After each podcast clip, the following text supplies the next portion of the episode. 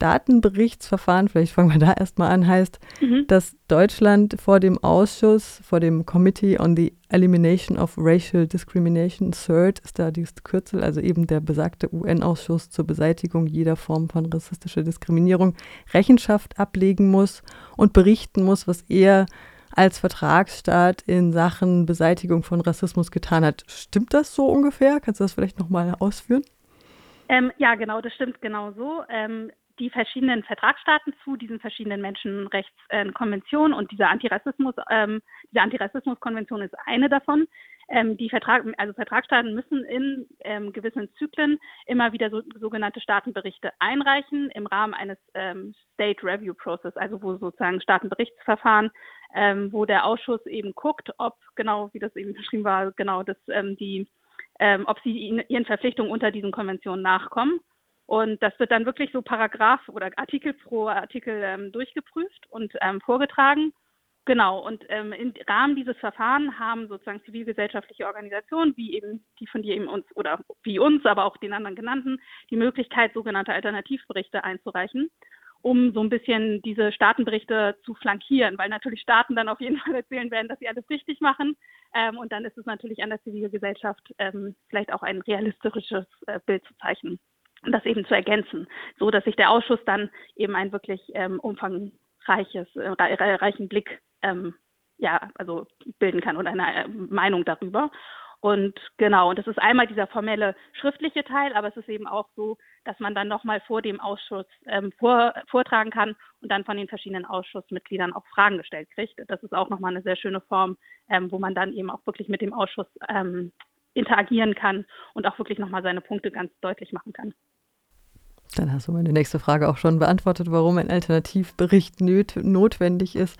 In eurer Pressemeldung von gestern, vom 18.12.23 heißt es, ich zitiere, mit großer Freude haben wir nun zur Kenntnis genommen, dass wichtige Forderungen unseres Alternativberichts in den abschließenden Bemerkungen des Antirassismusausschusses aufgenommen wurden.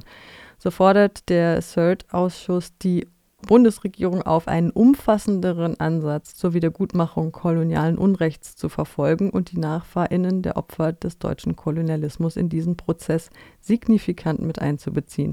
Darüber hinaus fordert der Ausschuss Deutschland als Vertragsstaat der CERT, des CERT-Übereinkommens dazu auf, bis zum nächsten Bericht konkrete Reparationsmaßnahmen in Bezug auf die koloniale Vergangenheit nachzuweisen.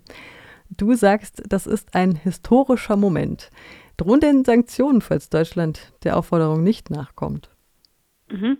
Ähm, also ich einmal auch vielleicht nochmal, um diesen, diesen Begriff des historischen Moments äh, vielleicht zu erklären.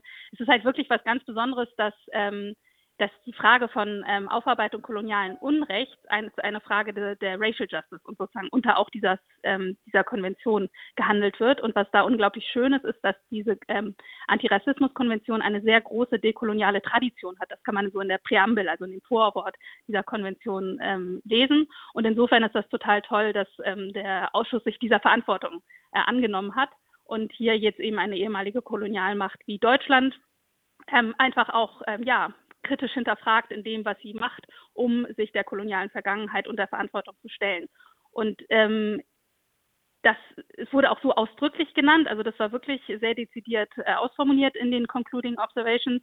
Und ähm, was Sanktionen dann wiederum betrifft, muss man sagen, Sanktionen in dem Sinne gibt es nicht. Also das sind irgendwie diese Ausschüsse oder auch wollen diese Concluding äh, Observations, das nennt es sowas wie Soft Law, also die sind an sich nicht direkt rechtsverbindlich, so. Also die, Ver die Verpflichtungen aus den äh, Menschenrechtskonventionen, ja, die sind rechtsverbindlich, aber diese Concluding Observations sind so ein bisschen wie so Rechtserkenntnisquellen, nennt man das technisch.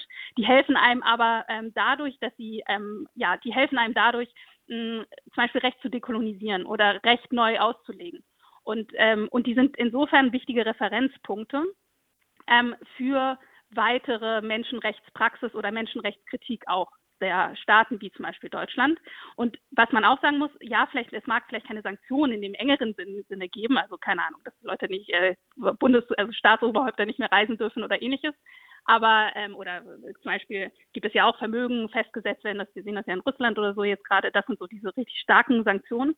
Aber eine Demokratie, das muss man irgendwie auch ähm, ganz klar sich, also ganz deutlich machen, wie Deutschland kann es sich nicht leisten, dass ein so wichtiger Menschenrechtsausschuss wie CERT sagt, dass sie diesen Menschenrechtsverpflichtungen ähm, ähm, nicht nachkommen, und zwar äh, der Verpflichtung nicht nachkommen, rassistische Diskriminierung ähm, zu sanktionieren und vor allen Dingen auch vorzubeugen und äh, Maßnahmen entsprechend zu ergreifen. Und insofern ist das schon auch ein starker Ausdruck. Das ist das eine. Und das andere ist eben dadurch, dass diese ähm, Staatenberichtsverfahren ja auch immer in so Zyklen sind, also das nächste, der nächste ist dann 2027, hat man so sich so selber so einen Überprüfungsrahmen ähm, gebaut, dem sich Deutschland dann wiederum auch in 2027 stellen muss. Und das ist halt total spannend, weil jetzt ja auf der einen Seite nicht nur die Namibia-Verhandlungen immer noch nicht abgeschlossen sind, sondern auch Verhandlungen mit Tansania zur Aufarbeitung von Kolonialrecht anstehen. Und man kann da wirklich ganz schön jetzt eigentlich sehen, ob das Deutschland schafft, nicht schafft, sozusagen nicht wieder so Namibia 2.0, sondern wirklich diesmal unter Berücksichtigung all der Rechte der Nachfahren und der vom Kolonialismus Betroffenen ähm, diese, diese Verhandlungen zu führen, also Beteiligungsrechte vor allen Dingen auch. Ähm, ja, zu berücksichtigen und nicht die Fehler zu machen, die sie mit den Gemeinschaften ähm, wie der Oberherero Nama zum Beispiel ähm, gemacht haben, ähm, die wieder nicht zu wiederholen. Also und die Oberherero Nama zum Beispiel wurden auch ganz ausdrücklich nochmal genannt. Genauso auch wieder Umgang mit ähm, den Human Remains oder Ahnen. Ähm, und das ist ja auch ganz wichtig für die Forderungen aus den Tans tansanischen Communities bei den Oberherero und Nama war ja das Problem, wenn ich mich richtig in Erinnerung, äh, wenn ich es in Erinnerung ähm, äh, mir führe, dass da mhm. auch äh, kritisiert wurde, dass die Angehörigen und Nachfahren überhaupt nicht in diesen in diese Verhandlungen mit richtig. eingezogen wurden. Genau. Ja. Ja, genau, das ist eben diese Beteiligung, mhm. genau. Und vor allen Dingen immer auch immer diese, müssen Menschenrechte von Betroffenen oder auch die vor allen Dingen kollektiven Rechte von betroffenen Communities in zwischenstaatlichen Verhandlungen berücksichtigt werden. Das ist völkerrechtlich eine wichtige Frage. Ähm, und das ist vor allen Dingen auch, wenn man über eine Dekolonisierung nachdenken, nachdenkt, der internationalen Beziehungen, aber auch des internationalen Rechts eine total wichtige Frage, weil es ja die Staaten so, wie es sie heute gibt, ähm, damals noch gerade nicht gab und viele ja auch die sozusagen Resultate dieser, dieses Kolonialunrechtes sind. Und insofern muss man dann vielleicht auch mal überlegen, wie man, ähm, mit wem man wie über was oder wer darf über, überhaupt über was sprechen. Ähm, das, äh, das, genau, das sind auch Dinge, die der CERT hier angemerkt hat einfach. Ähm, und das ist schon ziemlich großartig. Vor allen Dingen, er hat auch in diesem Concluding ähm, Observation auch nochmal Bezug genommen auf so ein, ähm, UN, also so ein Bericht von einem, auch einem weiteren sozusagen Special Mechanism für Menschenrechte der UN, und zwar den United Nations Special Rapporteurs und hier auch für die Bekämpfung von Rassismus äh, Tendai Achume, die ist jetzt nicht mehr im Amt, aber damals war sie das noch 2019, die auch zum Beispiel ganz klar gesagt hat, dass ähm, die Dekolonisierung des Völkerrechts einfach ganz, ganz eine ganz wichtige Aufgabe ist für, für eben ehemalige Kolonialmächte. Und insofern ist das ähm, ja ganz, ganz ganz wichtiger, auch nochmal weiterer Referenzpunkt in diesen Concluding Observations. Ähm, und auch nochmal, wenn man Sanktionen, also was das Interessante wirklich ist, ist, dass sie in diesen Concluding Observations auch gesagt haben, dieser Punkt, nicht alle Punkte in diesem Concluding Observation, es gibt ja auch ganz andere Themen nochmal, ne? also Antisemitismus, Racial Profiling und so weiter. Aber diesen zum Beispiel, der, die Frage des Kolonialunrechtes wird eine besondere Bedeutung zuge, ähm, zugemessen. Und das heißt, Deutschland kann sich dem nicht, nicht stellen 2027. Äh, Der Bericht fordert ja unter anderem auch die Rückführung aller Ahnen und Ahnen und die Rückgabe der Kulturgüter, die in der Kolonialzeit geraubt wurden. Gerade die Repatriierung von Gebeinen aus Archiven, Museen und Universitäten geht ja nur sehr schleppend voran obwohl mhm. zum Großteil bekannt ist, aus welchem Kontext sie stammen. Könnte denn diese abschließende Bemerkung des CERT den Prozess beschleunigen?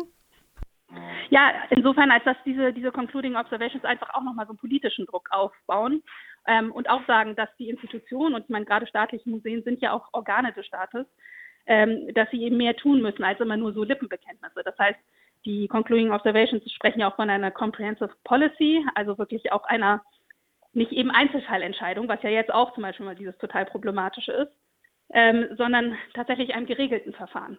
Und diese Forderungen stehen schon lange im Raum. Und ähm, genau, insofern kann man das, kann das schon gut sein, dass diese Concluding Observations diesen Prozess insofern beschleunigen können, indem sie ihn vereinheitlichen und politische Forderungen für eine, ja, für ein geregeltes Verfahren auch nochmal unterstützen. Und abschließend vielleicht noch ein paar Worte zu dem Restitutionsfonds bei dem Deutschen Zentrum Kulturgutverluste. Mhm. Ähm, also da ist das total spannend und da möchte ich auch nochmal zitieren von einer Resolution ähm, unseres äh, Bündnispartners Decolonize, die natürlich auch gesagt haben, ähm, ja, das ist natürlich schon mal erstmal zu begrüßenswert, ähm, aber allerdings sind es ja auch nur 2,4 ähm, Millionen für vier Jahre, also und das eben ja auch nicht nur für ein Land oder so, sondern für sozusagen alle ähm, Repatrierungs- und Restitutionsforderungen ähm, aus aller Welt. Das ist halt nicht viel Geld, vor allen Dingen, und das fand ich auch wieder mal bezeichnend, wenn man überlegt, dass zum Beispiel so der Humboldt also das, der Wiederaufbau äh, des Humboldt-Fonds wieder des Berliner Schlosses 644 Millionen gekostet hat. Ich finde, das ist schon wieder so ein, ähm, eine Asymmetrie, die dann durchaus auch ähm, ja, viel aussagt. Ähm, was auch nochmal da ganz wichtig ist, und das war jetzt so noch nicht vorgesehen. Ich kann mir aber gut vorstellen, dass das vielleicht eine Forderung ist, auch die von AkteurInnen wie dem Deutschen Zentrum, Zentrum Kulturverlust aufgenommen werden, dass wir, dass da das ganz wichtig ist, dass es ähm, sowas wie einen Beirat, ein Advisory Board gibt. Das ist auch eine Forderung, die schon lange aus den Communities kommt, aus den und auch der Zivilgesellschaft, dass es eben eine Beratung geben muss, wo auch wieder partizipative, inklusive Momente drin sind, wo die Communities auch repräsentiert sind, wo sie WissenschaftlerInnen aus den betroffenen äh, Herkunftsstaaten und so weiter ähm, auch wirklich aktiv mitgestalten können und zwar von Anfang an. Und ähm, nicht nur sozusagen durch Collaborate, also so, so, so sozusagen Forschungs Einzelforschungsprozesse, ähm, sondern wirklich auch, wie gesagt, eher in so, also wirklich in, in einem geregelten Verfahren. Und ähm, ja, ähm, sehr inklusiv, transparent. Ähm, das das wäre wichtig, dass das, dieser Restitutionsfonds ähm, durch solche Institutionen vielleicht ergänzt würde. Das kann man doch als Schlusswort stehen lassen, außer ja. jetzt noch was nachzuschieben. Ähm, nee, also, also äh, vielleicht nochmal wirklich abschli abschließend. Ich finde, es ist ganz großig, großartig, wirklich, dass Hurt ähm, das jetzt so aufgegriffen hat, weil es einfach auch nochmal ganz deutlich macht, dass die Aufarbeitung von Kolonialunrecht und der kolonialen Vergangenheit eben keine Frage der, der Geschichte, der reinen Geschichte der Vergangenheit ist, sondern wirklich auch eine Frage der Gegenwart und wie wir in Zukunft die Beziehungen ähm, gestalten wollen.